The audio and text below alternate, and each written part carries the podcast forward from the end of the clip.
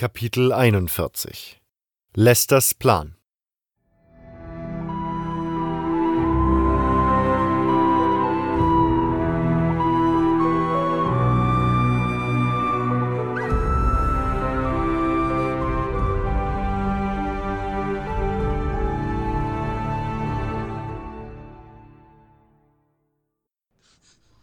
Ich hatte mich nicht zu Satoras teleportiert. Anders als an den beiden Vortagen wollte ich diesmal nicht mit dem erbeuteten Fokus zurückkehren, um am nächsten Tag weiterzumachen. Umso schneller ich diesen letzten Fokus fand, umso schneller würde die Barriere hoffentlich fallen. Dies würde nicht nur meine Freiheit und die meiner Freunde bedeuten, es würde auch die Überfälle zwischen altem und neuen Lager beenden. Und nicht zuletzt wäre es dann egal, was in der Arena passiert war. Alles wäre egal, weil alle nur noch an die Flucht denken würden. Und ich könnte zurück zu Velaya, doch was würde dann geschehen? Wo würde sie hingehen, wenn die Barriere fiel? Mir war es gleich, solange ich mitkommen konnte. Doch konnte ich das? Würde sie mit mir gehen? Ich malte mir aus, wie wir gemeinsam das Tal verließen, wie wir den Rest unseres Lebens miteinander verbrachten. Würde sie das auch wollen? Empfand sie dasselbe für mich wie ich für sie?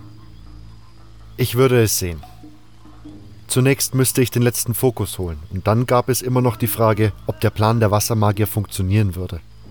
Dann könnte ich mir noch immer Gedanken machen. So hatte ich mich also in den Sumpf teleportiert. Dieser war dem letzten Fokus am nächsten.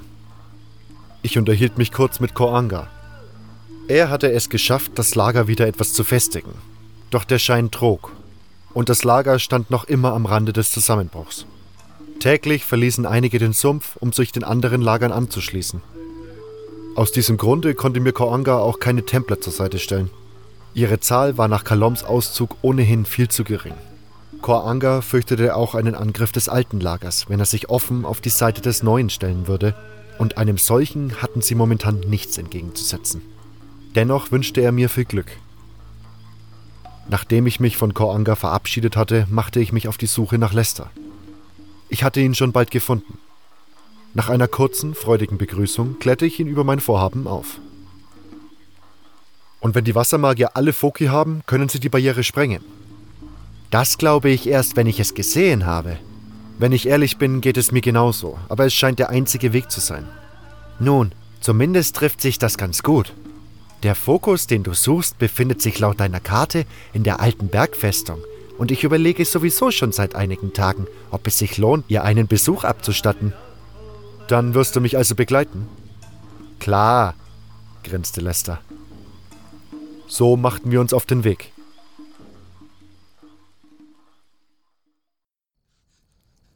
Wir verließen das Lager und gingen flussaufwärts, immer weiter nach Westen. Weißt du, was das für eine Festung ist? Allerdings, Lester stieß eine Rauchwolke aus. Die ist ziemlich alt.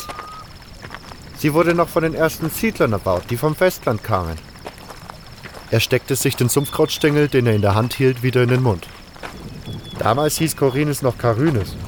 Na, jedenfalls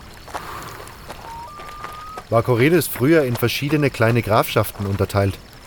Ich glaube, es waren drei, aber nagel mich nicht darauf fest. Eine der Grafschaften war halt das Minental. Damals gab es hier auch noch Dörfer. Heute sieht man kaum noch etwas davon. Bauerndörfer halt. Alles aus Holz. Der Novize paffte an seinem Stängel. Und regiert wurde diese Grafschaft von der Bergfestung aus. Später hat dann eine der Grafschaften, war glaube ich die, zu der auch die Stadt gehörte, die anderen beiden erobert. Von da an war die alte Grafschaft, also das Minental, keine eigene Grafschaft mehr, sondern nur noch ein Stück Lehen. Und in der Bergfestung lebte dann der Vasall. Als Myrtana die Insel schließlich eroberte, hat sich da nicht viel daran geändert. Nur dass der Lehnsherr nicht mehr der Graf von Corines, sondern der König selbst war. Als Myrtana dann im Folge des ersten Orkkrieges zerbrach und der damalige König, frag mich nicht, wie der König hieß, getötet wurde, nutzte der Statthalter von Corines die Gunst der Stunde, riss sich das Minental wieder unter den Nagel und entmachtete Bergmar vom Tal. den letzten Vasallen. Lester schnippte seinen Sumpfkrautstängel ins Gras. Die Festung besetzte er allerdings nicht mehr. Überhaupt hat er, glaube ich, nur Truppen in den Befestigungen am Rande des Orkgebiets stationiert. In jüngsten Tagen hat Robert I. das Reich ja wieder vereint. Als er die Korinesinseln dem wiedervereinigten Myrtana aufs Neue einverleibte, fiel das Minental wieder direkt an die Krone. Roba hat sich aber nicht für die verlassene Bergfestung interessiert und auch nicht für die alten, stark renovierungsbedürftigen Befestungen am Orkgebiet. Stattdessen wollte er das Erz im großen Stile abbauen. Jeder Paladin, am besten jeder Soldat, sollte eine Erzwaffe tragen. Er hat dann die Burg des alten Lagers bauen lassen, die zum einen viel näher an der Mine war, zum anderen auch die in der Nähe der Mine gelegenen Ausgänge aus dem Orkgebiet sicherte. Um die Festung hat sich dann kein Schwein mehr gekümmert und das Minental verkam zum Erzbaugebiet. Die Dörfer haben sich nämlich auch um diese Zeit aufgelöst. Das lag vor allem daran, dass Robert das Tal nur zum Erzabbau wollte. Du kennst dich hier ganz schön aus. Der Novize grinste. Weiß ich alles von Milton. Ich habe mich sehr für die Geschichte der Bergfestung interessiert. Wie ich im Lager sagte, habe ich ohnehin überlegt, ob ich sie mir mal genauer ansehen sollte. Warum? Suchst du was Bestimmtes? Allerdings. Die Vasallen, die das Land von der Krone bekamen, hatten selbstverständlich auch eine Besitzurkunde für die Festung, das Land und natürlich die Minen. Die nützt dir wenig, oder glaubst du, dass Gomez einfach alles an dich abtritt? Ehrlich gesagt bin ich nicht mal sicher, ob der lesen kann. Nein, hier in der Barriere nützt sie mir wirklich nichts. Aber wer weiß, vielleicht klappt der Plan der Wassermagier ja. Oder die Barriere fällt eines fernen Tages auf andere Weise. Dann könnte die Urkunde einiges wert sein und es kann ja nicht schaden, vorzusorgen. Die Urkunde stammt aber noch von einer anderen Dynastie. Seit der letzte Fürst hier mit dieser Urkunde geherrscht hat, ist Mutana einmal zerbrochen und wiedervereint worden. Na und? Wenn eine Urkunde besagt, dass dem König irgendein Stück Land gehört und sei es doch noch so klein, dann gilt sie auch, wenn sie tausend Jahre alt ist. Klar ist es nicht sicher, dass sie gilt, aber ich habe gute Chancen. Und warum? Nun, von den letzten, die hier reinkamen, weiß ich, dass der Krieg schlecht steht.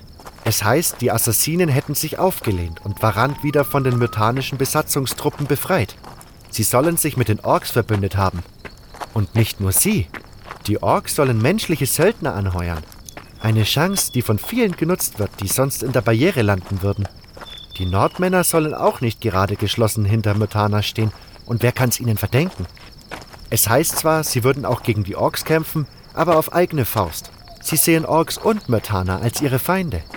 Auf den südlichen Inseln sieht es auch nicht gut aus. Du kennst ja die Südländer, immer neutral. Wobei das in diesem Fall aus methanischer Sicht ja schon positiv ist. Schließlich hätten sie sich wie die Varantiner mit den Orks verbünden können. Nachdem Robert die Inseln eingenommen hat, hätten sie Grund genug. Aber die Besatzungstruppen auf den Inseln wurden fast alle abgezogen oder von den Orks niedergemacht. Es gibt sogar Gerüchte, dass Lord Dominique gefallen sein soll. In Myrtana selbst soll Volklung nach langer Belagerung am Ende sein. Der Westen wurde bereits von den Orks überrannt und angeblich haben sie selbst Montera genommen und stehen bereits bei Gotha. Und es dürfte klar sein, wenn Gotha, die Hochburg der Paladine, fällt, ist es so gut wie vorbei. Dann sind Faring und Venga die letzten Bastionen. Fürs östliche Archipel soll es übrigens auch nicht gut aussehen. Die Orks haben die myrtanische Flotte vernichtend geschlagen. Gerüchten zufolge sollen sie sogar schon vor Laran stehen. Aber das würde ich nicht unbedingt glauben. Dennoch, der Krieg steht zweifellos schlecht und wenn die Barriere fällt, wird niemand mehr da sein, der Erz abbaut. Rober wird jeden Mann brauchen. Er kann weder neue Wachen noch Arbeiter abbestellen. Da wird es ihm vielleicht ganz recht sein, wenn ein Vasall das übernimmt. Ich hoffe nur, dass es nicht ganz so schlecht steht, wie du sagst. Ich fürchte, es ist so. Die Neuen kommen aus allen Gebieten Myrtanas, die noch nicht in den Händen der Orks sind, und alle erzählen mehr oder weniger dasselbe. Ja, kurz vor meiner Festnahme hörte ich auch, dass sich die myrtanischen und orkischen Flotten sammeln würden und es wahrscheinlich eine Schlacht ums Archipel gäbe. Die Orks waren zwar angeblich chancenlos, aber das war wohl eh nur Propaganda. Wir gingen eine Weile schweigend weiter. Dann ergriff ich wieder das Wort. Auf jeden Fall bist du gut informiert und hast auch ordentlich vorausgeplant. Alle Achtung. Lester grinste. Ich habe mich schon seit ich das erste Mal davon gehört habe dafür interessiert und wollte mir die Urkunde eigentlich immer schon unter den Nagel reißen. Umso mehr es da draußen und jetzt auch bei uns im Sumpf den Bach runtergeht, umso mehr wollte ich mir diese Urkunde beschaffen. Du bist mir einer. Dein Lager bricht auseinander, die beiden anderen stehen kurz vor dem Krieg und du willst dir diese Urkunde schnappen, um das große Geld zu machen. Naja, man muss halt vorsorgen. Aber warum hast du dir die Urkunde nicht einfach geholt? Oh, man erzählt sich da so Geschichten über die Festung. Was für Geschichten? Keiner der Abenteurer, die sie betreten haben, kehrte je zurück und manchmal hörte man Schreie. Ich schluckte. Unser Weg führte vorbei an der Brücke zum Orgfriedhof und weiter am Fluss entlang, dessen Ufer immer steiler und felsiger und der selbst immer reißender wurde. Wann immer ich diesen Weg gegangen war, war ich von den Bergen am Rande des Orkgebietes nach Norden abgebogen, in Richtung Alterslager. Doch dieses Mal setzten wir unseren Weg entlang des Flusses fort. Es ging einen steilen Hang hinauf, der auf die Berge zuführte. Längst war aus dem Flussbett eine steile, schmale Schlucht geworden. Am oberen Ende des Hanges führte ein kleiner Pfad auf eine felsige, zwischen den Bergen eingebettete Ebene. Wir wandten uns nur nach links und gingen nach Süden auf den Fluss zu, von dem wir uns kurzzeitig entfernt hatten. Mächtige Felsen schlossen die Ebene im Süden ein und trennten sie vom Fluss. Es gab lediglich eine schmale Lücke im Felsen, durch die man hinab auf den Fluss sehen konnte. Dieser war an jener Stelle ein reißender Strom, der gut sieben Meter unter uns zwischen den steilen Felswänden dahinfloss. Eine steinerne Brücke führte auf die andere Seite, wo schon die Berge aufragten, die die Südgrenze der Kolonie bildeten. An der Felswand erhob sich eine stolze und bedrohliche Festung und ragte majestätisch über den Fluss empor. Sie hatte nur einen einzigen Turm. Er war nicht sonderlich hoch, dafür aber umso breiter. Am anderen Ende der Brücke begann ein steiler, gewundener Pfad, der sich eng an die Felswand schmiegte und gut 20 Meter nach oben führte, wo der Eingang der Festung lag. Die Festung schien uneinnehmbar. Es war ein beeindruckender Anblick.